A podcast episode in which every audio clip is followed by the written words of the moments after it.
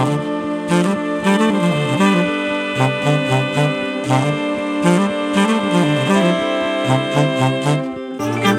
ッドバイブスミッドナイトラクザ by 倉園慶三こんばんはただいま4月12日、えー水曜日の午前2時54分ですね今日はあのーかき上げ塾の、えー初回講義というのがね、えっと、実は4月9日に予定されていたんですけども、えっと、なぜか今回ですね新規で参加される方がその9日に、えーなかなか出席できないということで、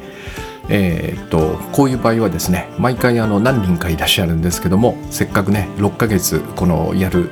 えープログラムですので、え1回目の講義をこの抜くというのはねありえないので、えー個別にオンラインでね対応させていただくんですね。で私と まあワンオンワンっていうか私とあの事務局からのお知らせということでね矢部聖子さんも出席していただいてるんで、えーワンオンツーみたいなねまあ、ほぼほぼワンオンワンセッションと同じような形でやるんですけども、えーでまあ書き上げ塾で、えーこんな書き方をするっていうね3つぐらいのその書き方の話とそれから文章の基本の型というのかなまあ、簡単に言うとこここれは封印してくださいっていうやつなんですけどもね。これを使わずに書くと。まあこれはあのえっとまあこの書き上げ塾をね卒業された後は自由に使っていただいていいんですけどもまあ一応このトレーニングというかね練習の場ということもありますんでえーでまあ実際に私もねこのお伝えしているこの封印技っていうのはね4つぐらいあるんですけども、えー体言止めを使わないとかね、えーそういうのはあの日々心がけてますんでえっと、使わないことの方が多いのでね、えーこれを封印することで 何のデメリットもないんですけどもまあとは言ってもあのここを卒業してからはね自由にそこをこうあれですねなんか大リーグボール養成ギブス古いかな？巨人の星のねまあ、それを外してもいいというまあでもこの6ヶ月だけはそれをつけたままこの封印してくださいというねそういう封印型封印の型というのをねお伝えしてそして、えーその方が半年かけて書く企画の、まあ、フィックスというかね。まあこれはあの私がそうですね編集者だった頃によくやってた企画会議というのとね、まあ、ほぼほぼ同じでまあ一応プロダクトを作るのでね本と言ってもそのあの一応書き上げ塾はその趣味で 自分が読めば、えー満足みたいなのは目指してなくてですね。これはあの今回あの去年かな提携した金風社さんから発売されますんで、えー価格もつくしそしてあのいわゆる一般のねえー普通の本と同じように Amazon で売られますんで一応プロダクトとしてこれをね企画会議にかけて、えーそしてそれをブラッシュアップするというこれをやって、えー初回は終わりなんですけども、まあ、今回お一人をお一人にそれをやると大体1時間40分ぐらいかな。今日測ってみたらそのぐらいはかかりましたね。でこれをやってきてでなぜか面白いことにその書き上げ塾にね来てくださる方というのはなんか割とこの、えーいい意味でですよ。いい意味で結構世の中のためになる本をね 書こうとする方が多いんですよね。今いらっしゃる方で言うと。うんそうですね。えっとちょっと自分が調子悪かった頃のねその出来事まあどういうふうに調子悪かったかみたいなことはあまりここでは言わないんですけども、えーそれでちょっとねこのなかなか外に出られないとか普通の生活が送れないというような時を過ごした方がね、えー同じようなことで悩んでいる方に向けてのメッセージであったりねそういう本であったりそれからあのお医者さんがいらっしゃいましてねえー起立不対症というこの朝起きられないとかね立っていられないという、えー POTS と書いてポッツと読むんですけどもね 私もその構成をさせていただきながら随分とこのポッツに関してはね詳しくなったんですけども、えーそういうことでまあこれはね朝起きられないからなんかすごくだらしない人みたいなね仕事場とかでそういう、えー遅刻が多い人とかまあ早引きが多い人とかまあそういうふうに扱われてしまうんだけどもえっとそれはえ決してねえっとそういう問題ではなくてえっと、ポッツというこの症状がそれを引き起こしてる。だから自分に合った生き方暮らし方それから働き方みたいなことをねお勧めするというようなまあ素晴らしい本なんですけどもね、えーそれからまあソーシャルワーカーの方が書かれた、まあ、いろんなその人がやってる活動であったりね。まだ世の中に出てないんですけどもあの5万とね5万って言っちゃいけないか。何冊もこのもう早く早く出したいなと思う本があのたくさんあるんですよね。もう8期ですからね。その中であの参加された方のもう少しで完成するという本が、えー、山のようにありましてね。ああと最近もうすぐ出る本の中でえっと、僕らが知らなかった情報という授業という本がありましてね。これはあの高校の先生でまさにその、えー、私の頃にはなかった情報という新しい教科これを教えてる方なんですよ。でこれがあの僕らは知らずにこの育ってるんだけども結構大人にとっても大切なあの授業なんだっていうね内容なんだっていうことを一冊にまとめてくれた本。これがもうすぐ出るんですけどもねこういうふうにねもう後ろにいっぱい控えていてあとほんの少しあと1章2章書くだけで完成という本がゴロゴロあるんですけどこのやっぱりねなかなかこの仕事とかね本業がある中で、えっと、この1冊をねまたもう一回読み直して、えっと、足りないところを書き足すとかねえー、っといらないところをこう削っていくみたいなここの最後のこの工程がねなかなかこの手が届かなくて、うん、もう一歩という本が多いんですけど、えー、今回参加していただいた今日のね方もまたもう見事に この世の中にためになりそうな本なんですよね。この内容はちょっとねまだその一個も原稿が上がっていないので、えっと、どこかで変わってしまうかもわからないから少なくともそのいくつか原稿が上がった時点でないとねお話できないなと思うんですけども、えー、まあ、ある中国の文献をねえっとまあ題材にした、えー、まさになんか今の世の中に必要な情報だなという感じのそんな本なんですよ。え、でこれをこういう本にに対してですね私がいつもするアドバイスはえっと、これは基本的にはその世の中に一石を投じる本であるはずなんですね。えっとまあ、多くの方がそのようでそうではないような、まあ、生き方暮らし方をしている、えそこに対して、えっと、こういうふうにしてみたらどうですか？っていうある種の提案、えー、だからまあちょっと私のグッドバイブスにもまあ似てるわけですね。でこういう時にととかくそういうことを書こうとすると何、えー、ていうのかな？そうでない人たちを攻撃するというね。このモードに入りがちなんですね。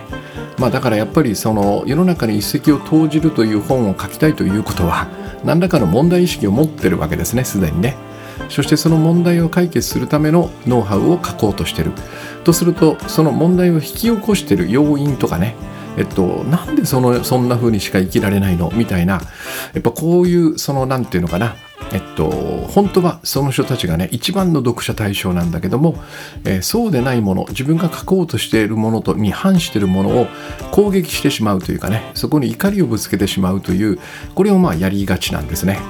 でこうなると、まあ、僕が思うにですよ。まあ、そういう伝え方もなくはないんだけど私はこれをやるとまず、えっと、届かないと思うんですね。そして、えっと、余計な抵抗を生んでしまうんで本当に必要としている人がその本を読むことができなくなるというねもう多大なデメリットがあるので、えー、ここを気をつけてくださいみたいなことは必ずお伝えするんですが、えっと、今日の方はですね そういう感覚は全くないですねっていうふうにおっしゃっていていやこれはすごいなというそんな感じだったんですけどね。まあ、大体あのこの話をするとそういえばかすかにありますね怒りがみたいなことをねこれが返ってくるのが普通なんですけどもおなんていうかこの方のね書く本はちょっと本当に楽しみだなというそんな感じでした、えー、そしてこのやり取りを通してねえっとやっぱりこのこのなんつうのかなつまり攻撃をしないそこに怒りをぶつけないというのはやっぱり許すというねこのいつも私が言っているいつもじゃないんですかな時々かな 時々、えー、というのもこの話はね本当に受けが悪くてね、うん、もうあの私はもう随分とこれ開き直ってえー、そこに関してはねもう気にしないというこの心は一応持ててるんですけどもね。やっぱりこの可愛いミッドナイトラクザという番組であまりこのなんつうのかな受け入れがたい話をねするのは気が引けるなという感じはね、まあ、以前はあったんですけども、えー、そういう話題の一つなんですけどもね、えっと、これがやっぱり関係してるんですよここにもね。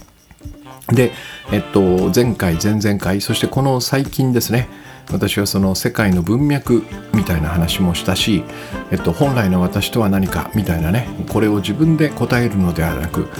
すで、にあるものを知るみたいな話をしたんですけども、えっと、ここともね、えっと、この世界の文脈に沿うかどうかそれに自分を置けるかどうかそして自分を本来のままその受け入れられるかどうか本来のね、えー、自分というその姿というか答えを受け入れられるかどうかもこのやっぱり許すというところがね非常に大きなポイントになっているんですね。だからこの話題からは私はこのポッドキャストではね、えー、ポッドキャストだけじゃないかな最近はもうあらゆる活動においてここから逃げないというかねどれだけ受けが悪かろうと、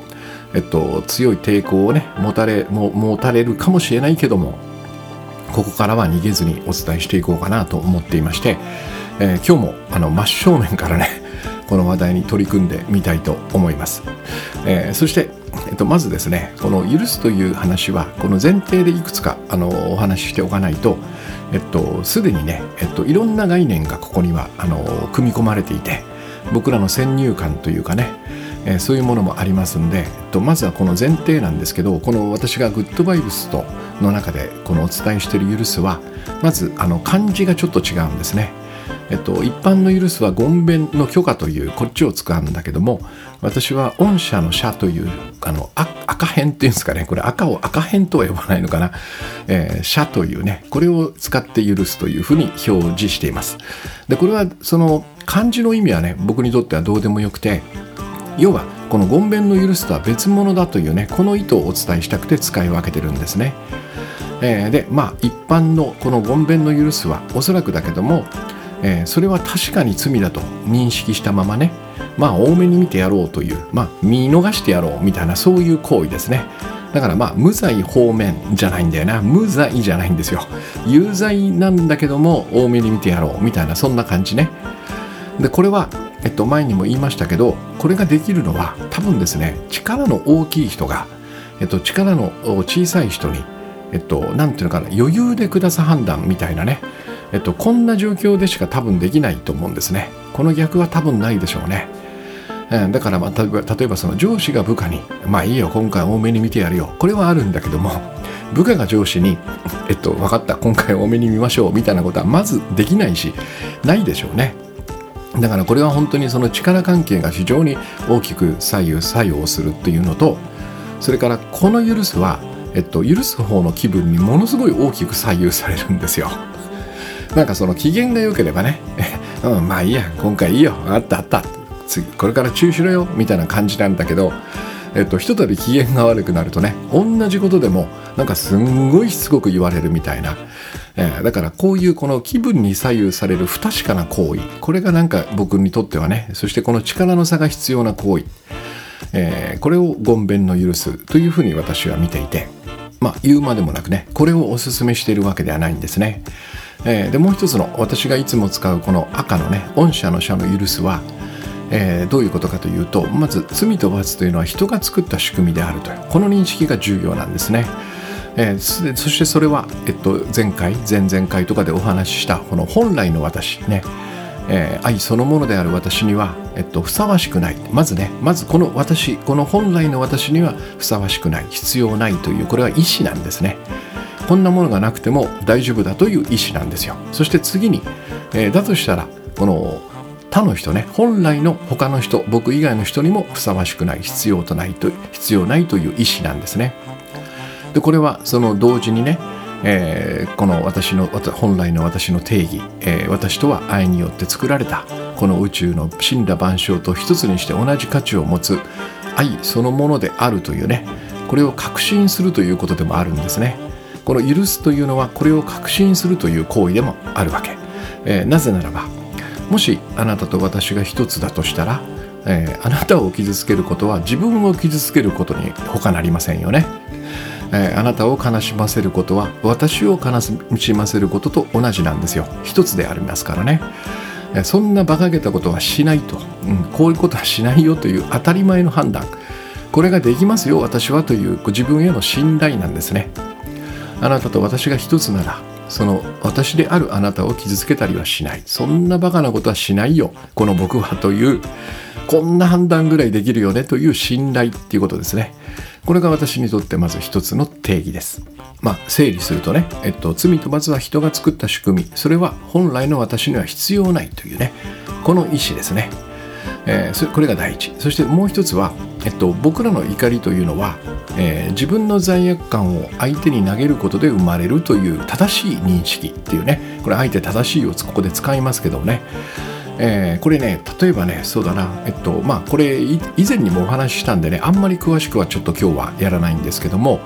えー、っとねうんと結構前にある相談者がいらっしゃいましてね。これはワンワントレ2の101のセッションの相談者だったんですけども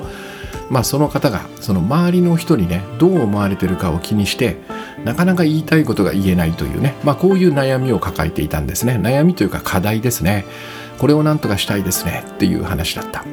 でまあセッションをやりながらその人がねまあなんとなくあなんか言えるようになってきましたね。っていうこのいい感じになってきた頃に面白いんですよ。そういう頃に事件は起こるんですよね、えー、小学生の息子さんがいたんですね。でこの息子さんが友達と遊んでね帰ってきた。そしたら僕は本当はサッカーがしたかったとね。でもみんながその日ゲームばっかりして家にいてなんかつまんなかったよみたいなことを話したらしいんですよ。だその時に、まあ、その方はね、まあ、お母さんなんですけども、まあ、めったに怒らないと。子供をね子供を叱るようなことはあんまないんだけどもその時ものすごく腹が立ったらしいんですよ。でどうしてそれをはっきりねその時言わないでここんなもうみんながいない帰ってきたからぐじぐじぐじぐじそこで文句を言うんだっていうふうに怒ってしまったらしいんですね。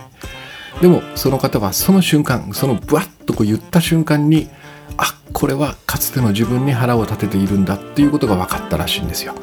まあ、つまり自分の罪悪感ですね。これを小学生の息子さんにこう見てしまっていたんですね。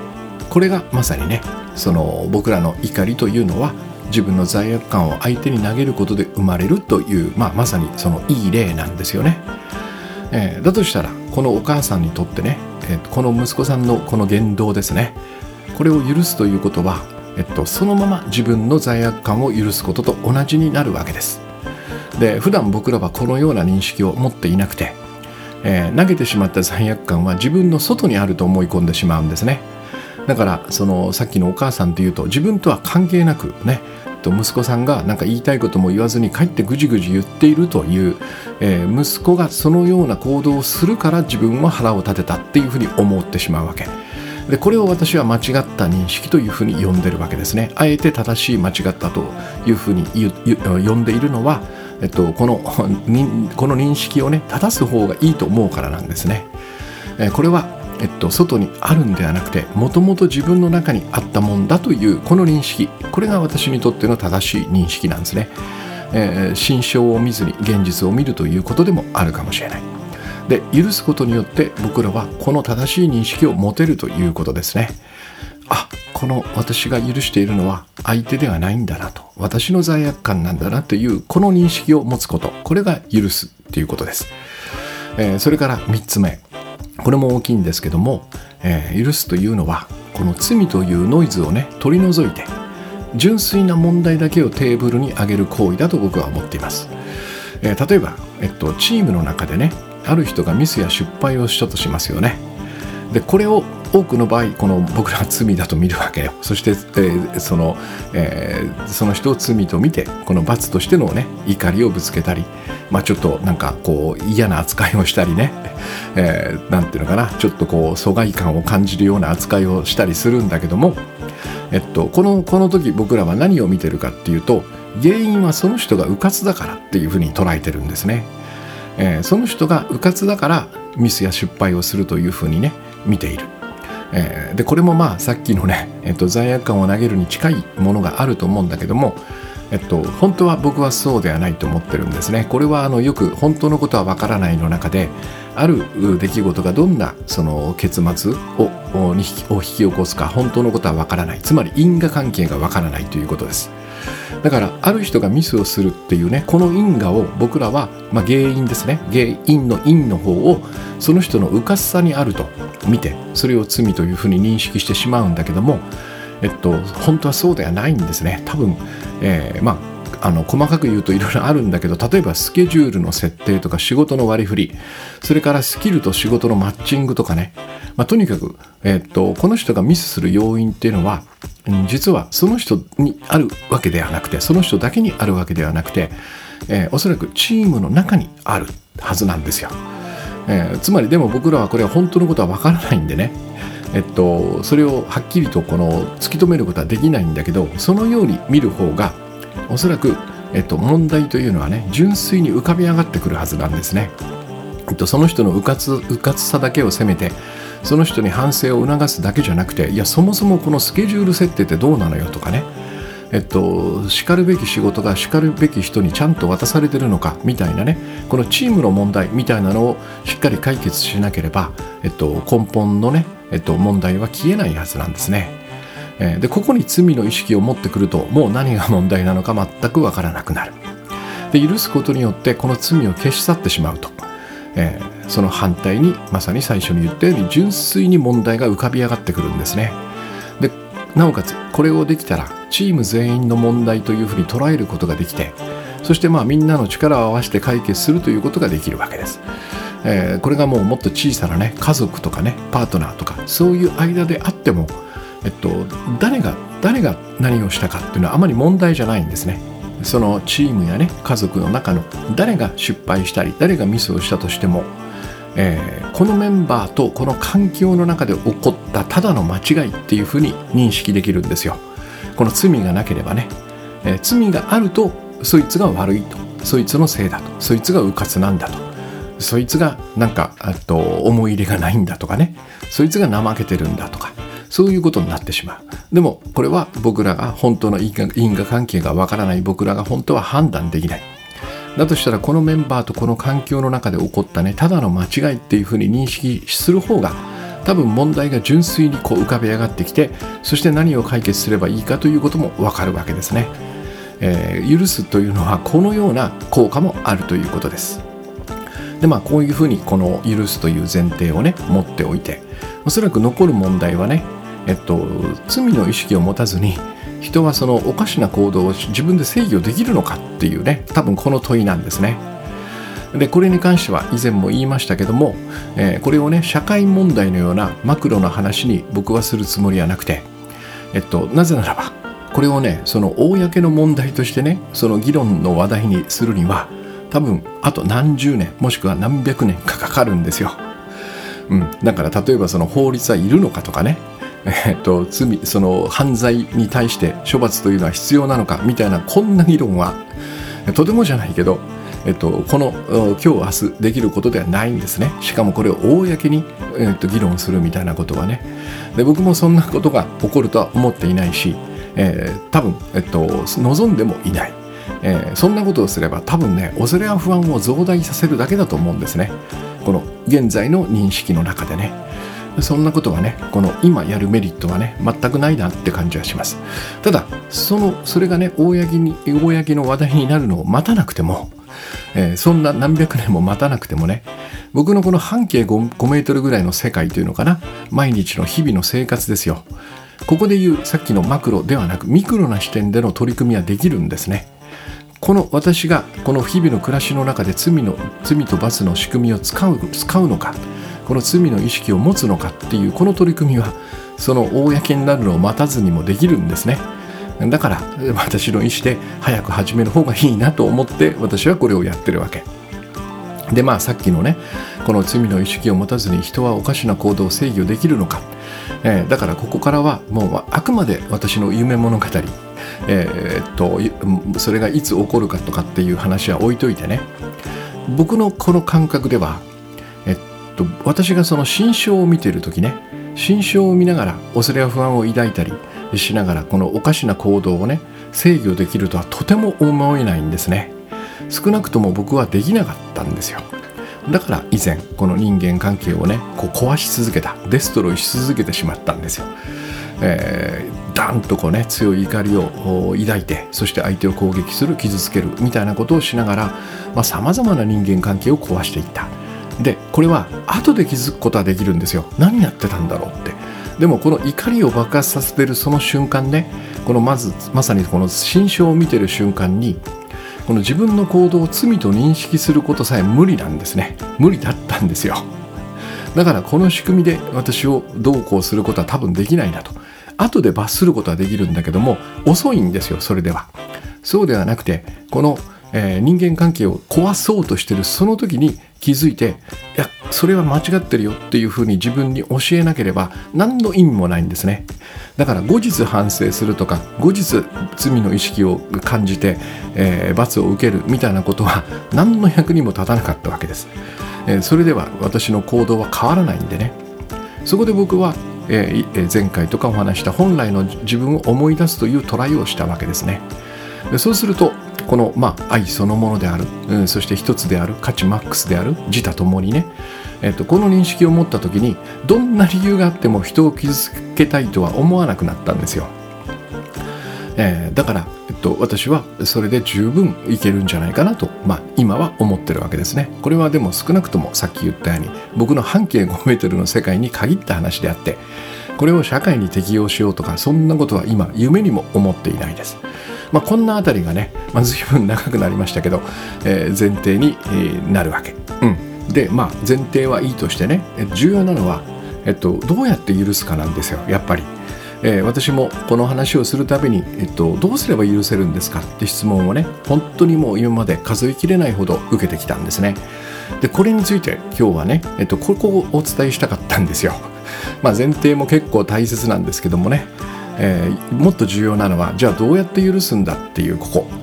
えー、でこの時に、えっと、まずねちょっと今日は、えっと、根本的なところからね、えー、ここの話題についてね見直してみたいと思うんだけども要は、えっと、例えばね、えっと、僕らには、えー、面白いものを見ると笑うっていうね性質が備わっていますよね。これはもうあの、えー、となんか芸人のその芸でもいいしあとなんかあの今で言うとおバカ映像みたいなねあと動物が間抜けなことをするみたいなことを見ると、えっと、自然に笑いますよね。でこの笑うということによってちょっと僕らはハッピーになるんで、えっと、僕にとってはこの笑うというのはねある種の能力のような感じがするんですね。えー、つまり僕らはこの笑うという能力を生まれながらに手にしているとこんなふうにまあ捉えておくわけですでも面白いことにこれ僕もそうですけどももう皆さんも経験してると思うんだけど人生にはねとても今は笑えないよねっていう感じる場面がありますよね。だからもうそういう時は誰がどんなギャグを言ったって全く笑えないっていうね。でこれは生まれながらに手にしてる笑うという能力を使えなくなってるってことですよね。じゃあなんでそうなるのかっていうと僕はね理由は1個しかないと実は思っていて多分その時何かがあったんですよ不機嫌になる何か出来事がね、えー、それを受けて笑いたくないっていう僕らは意思を持って自分でこの笑うという能力を封印してる感じがするのね。うん、でなければこの自然にこの 手にした能力が使えないということは、えっと、ありえないんですよ。それなのに何を見ても今笑えねえよって感じがするということは笑いたくないという意思を持ったということですよね。でこれと同じようにこの許すを捉えてみるんですよ。この許すというのがね、えー、僕らにとって何か特別な訓練とか鍛錬とかね練習をしなければできないものではなくてねあるいはその誰かに詳しくねこうやってやるんだみたいなことを教えてもらわなければできないものではなくてね車の運転みたいにね、えー、何か学ばなければいけないものではなくて僕らがその生まれながらに手にしたね自然の能力だとすればさっきの笑えないっていうのと同じように許せないというのは、えー、許せない理由はですね許したくないという意思が発揮されてるからだっていうふうに捉えることもできるわけですね、えー、私はここがなんかとても重要なポイントだと思ってるんですよ。えー、許すというのは私たちの自然な能力として備わってるっていうふうにまず認識する。許せないのは、えっと、許せないのではなくて許したくないという意思が働いているからだっていうふうに捉えておくわけ。でそうすると次の質問はじゃあ何が私たちに許したくないと感じさせるのかっていうねこの問いが立ちますよね、えー、当たり前にできるのに許したくないという意思によってそれを封印するのはなぜかってことですよ。で僕はおそらく自分のこの感覚からしてね僕が許せないって時に何を何をね、えー、何が要因になってるかその許したくないということをね感じさせる要因になってるかというとおそらく許してしまうとこの許さない状態よりも多くの被害を被るというこの判断なはずなんですね。まあ、判断というのか感覚なのかわからないんですですけどもね、えっと、許さない方がいいっていうことです。許してしまうと許さないよりも多くの被害を被るはずだっていうこういう判断。えー、だとすればねこれがその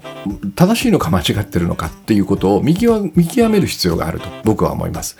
えー、具体的には、えー、許すと何を失うのか、ね、許すと何を奪われるのか許すとどんな風に傷つくのかっていうねこの答え。それと許さないと何を失うのか、え、許さないと何を奪われるのか。許さないとどのように傷つくのか。この答えを比べてどっちの損失のが大きいかっていうのを明らかにした方がいいと思うんですね。えー、そうしないとさっきのその許したくないというね感じさせる要因が、えー、許してしまうと許さないよりも多くの被害を被るっていう判断だとしたら、えー、ここは確かめないといけないですよね。本当にそうかと。許すと許さないとどちらの方が損失が大きいんだってことですね。でまあ僕らは当然その許す方の損失が大きいと感じるから許さない方を選ぶわけですよ。でこれが本当にそうかということ。でこのために多分僕は えっとねえっと、このポッドキャストを話してる時は、えっと、次回何を話そうかなんて全く考えてないんだけどもおそらくこのために前回のね、えー、この宇宙のね成り立ちから紐解く自分とは何かっていうお話をしたような気がするんですね。えー、でまあこれ繰り返すと、えー、私とは何かの定義はですね、えー、愛によって作られたこの宇宙の神羅万象と一つにしてこの同じ価値を持つ愛そのものっていうねまあ、この定義なんですけどもここは、えっと、あの分解していくと3つの項目が入ってるんですよ。まあ、一つは私とは愛そのものであるですよね。でもう一つは私とはこの宇宙の神羅万象と同じく価値マックスである。これが2つ目。えー、3つ目は宇宙の神羅万象と一つであるというね。この3つが含まれてるわけですね。でもしこんな風に自分自身を感じられないとしたらえっと、僕はこれをねこのそれぞれこの3つをねないものにする真逆の心象っていうのを見ているような気がするのね、えー、見ているからだと思うんですね。要は僕らの心の中で、えっと、打ち消しが起こってる。こんな風に考えてみると分かりやすいんですよ。えー、つまりこの愛そのものである。これはですね恐れや不安が愛を否定するんですね。僕らが恐れや不安という心象を見るときに、えっと、この愛というのが完全に否定されるわけ。でもう一つの価値マックスね。これを否定するものが罪悪感なんですね、まあ、要は罪の意識を持ってる自分であれ他の人であれこれを価値マックスとは思えないからですね。えー、そしてもう一つ、えっと、一つ意識。これを否定するのは怒りなんですよ。でどういう怒りかというとおそらく世界も他の人もね僕に何のいいことをしてくれてもいないというこの怒りなんですね、えー、いいことは何一つしてくれなかったよねっていうこの怒り。これが一つ意識を否定するんです。えっと、繰り返しますね、えっと、恐れや不安が愛を否定するんです。それから罪悪感が価値マックスを否定するんです。打ち消すってことですね。そして世界も他の人もね僕にはいいことは何一つしてくれなかったという怒りが一つ意識を否定するんです。この3つの心象を持った瞬間に僕らはねこの愛そのものである価値マックスそして一つこれが、えっと、打ち消されてしまうってことですね。で実はこの3つはね、えっと、同じなんですよ、えっと、完全に同義なんですね。同じことを言ってるんです。えー、つまりこの愛そのもの価値マックス一つは、えっと、同じことの別の表現にしか過ぎないんですね。だから面白いことにどれか一つでもあこれは私だっていうふうに実感できると残りも残りの2つもね自分のものになるんですよ。はどこから入るかはね、えっと、それぞれなんだけどあこれ価値マックスだなって本当に実感できたらその自分には足りないものが何もないつまり恐れや不安がないだから愛そのものなんですね。そして自分もそのように見るということは鏡の法則が働いて他の人もそのように見るんで、えー、一つであるというふうにこうつながっていくわけです。全部ね。つながっていくというか同じことなんですよ。まあたまたま日本語という言葉を使って3つをこの分かりやすくね、えー、別の表現で置き換えているっていうだけのこと。だからこの反対もしかりなんですね。この3つのうちのね1つでも否定すると残りの2つも自分のものではなくなる。つまりそのように自分を認識できなくなるということですね、えー、ここでは、えっと、罪悪感が価値マックスを否定するということがところが重要になってくるわけです、えー、つまり僕が誰かを、ね、誰かのした言動を裁いてねこれは罪だとみなしたとしますよね。でこの人はもう僕にとって価値マックスと見ることはできないということです。これはもう分かりやすいですよね。価値マックスな人は罪を犯しませんから。これを罪だと見た人はもう僕にとって価値マックスではない、うん、で、えー、相手に罪を見たらここに鏡の法則が働いて僕も罪悪感を持たずにはいられなくなるということですね。えー、つまり私は、えっと、誰かに罪を見た瞬間にこの3つのうちのね私とは価値マックスであるというこれを持てなくなるということですね、えー、つまり、うんとまあ、自分に罪悪感を持つのも相手に罪を見るのも同じなのでね、えー、この罪を見た瞬間にこの3つのうちの価値マックスが否定される、えー、多分こうして僕らは、えっと、私と他の人が等しく価値マックスというねこれは僕にとっては最強でしかも無敵のこの後ろ盾のような感じがするんですね。この認識を持っている私は本当に無敵な感じがする。この後ろ盾を多分失ってきたんですよ。でこの損失がどんだけ大きいかっていうね、えー、しかもこれよりこれに勝る被害というのが僕らの人生にあるかっていうことをねやっぱりこう真剣に考える必要があると思うんですね。というのもねさっき言いましたけども僕らはえっと、許さないよりも許す方が被害が大きいと思ってるんですね。えー、許すことで許さないよりも多くの被害を被るというふうに判断して許さないという選択をしてるわけ。でところが許さないということは、えっと、相手に罪を見るということなんですよ、えー、そうするとこの自分は価値マックスであるというこの認識を失ってしまうんですね、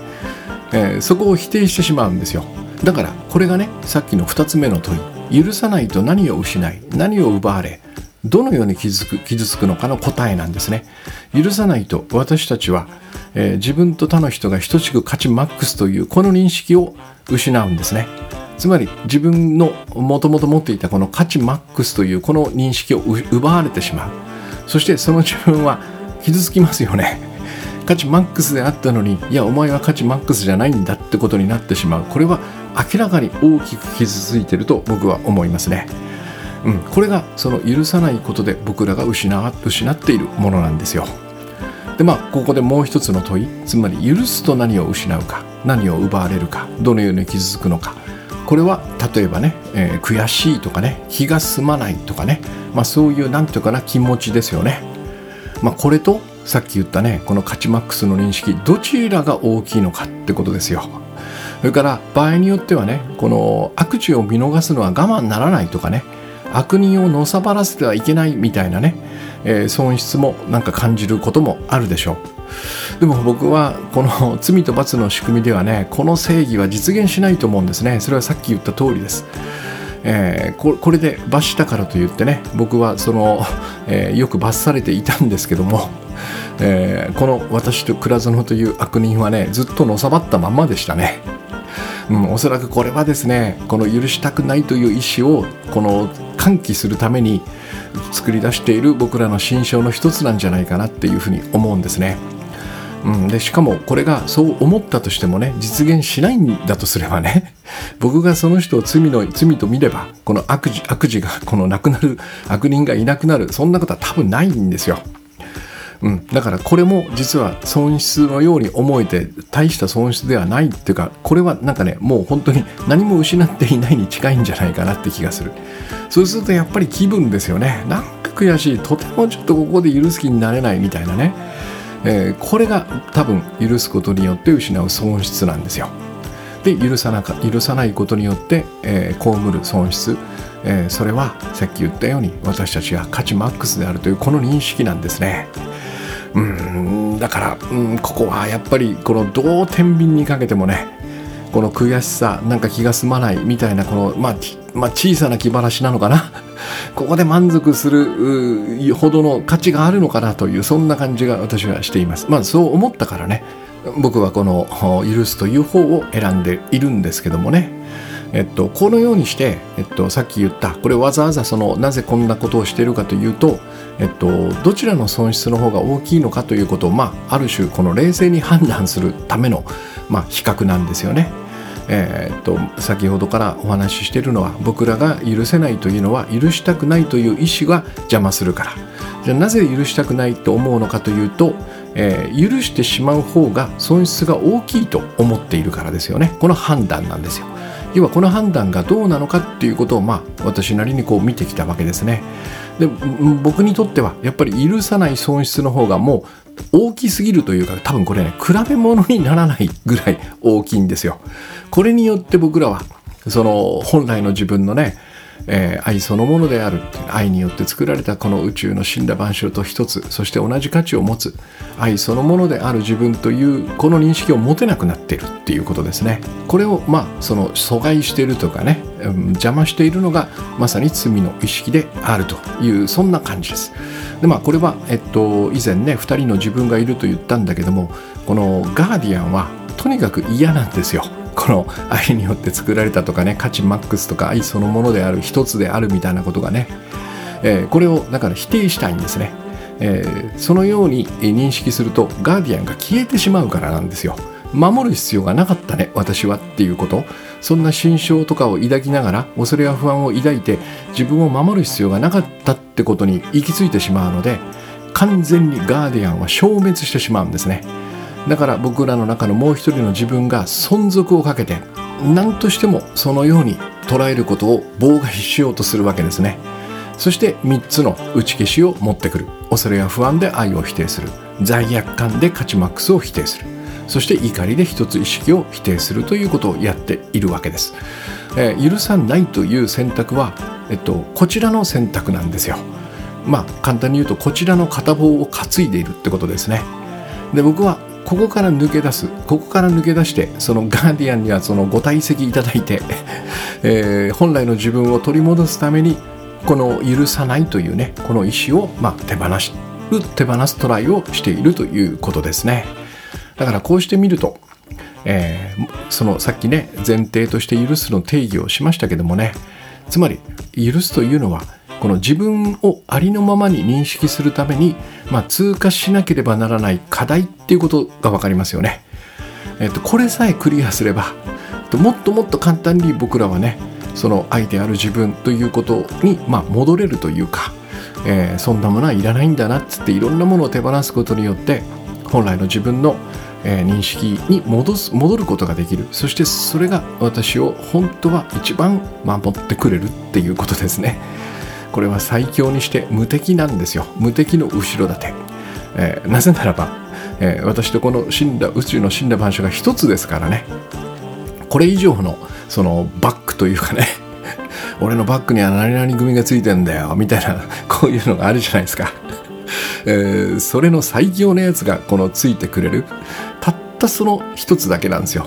この罪と見ない許す罪悪感を持たないというね。ここさえクリアすればなんとかなるんじゃないかと思いますそして以前も言いましたけどもねこの恐れや不安というのは罪悪感とほぼほぼ表裏一体なんですよだからこの愛を否定する恐れや不安ここにも多分働きかけるし、えー、そして怒りがねもし僕らが罪悪感を投げかけること投げ、えー、相手に投げることによって、えー、この怒りを抱くのであればね、えー、一つ意識を否定するこの怒りにも効きますよね。だからやっぱり僕はこの許すは最強メソッドだと思ってるんですね。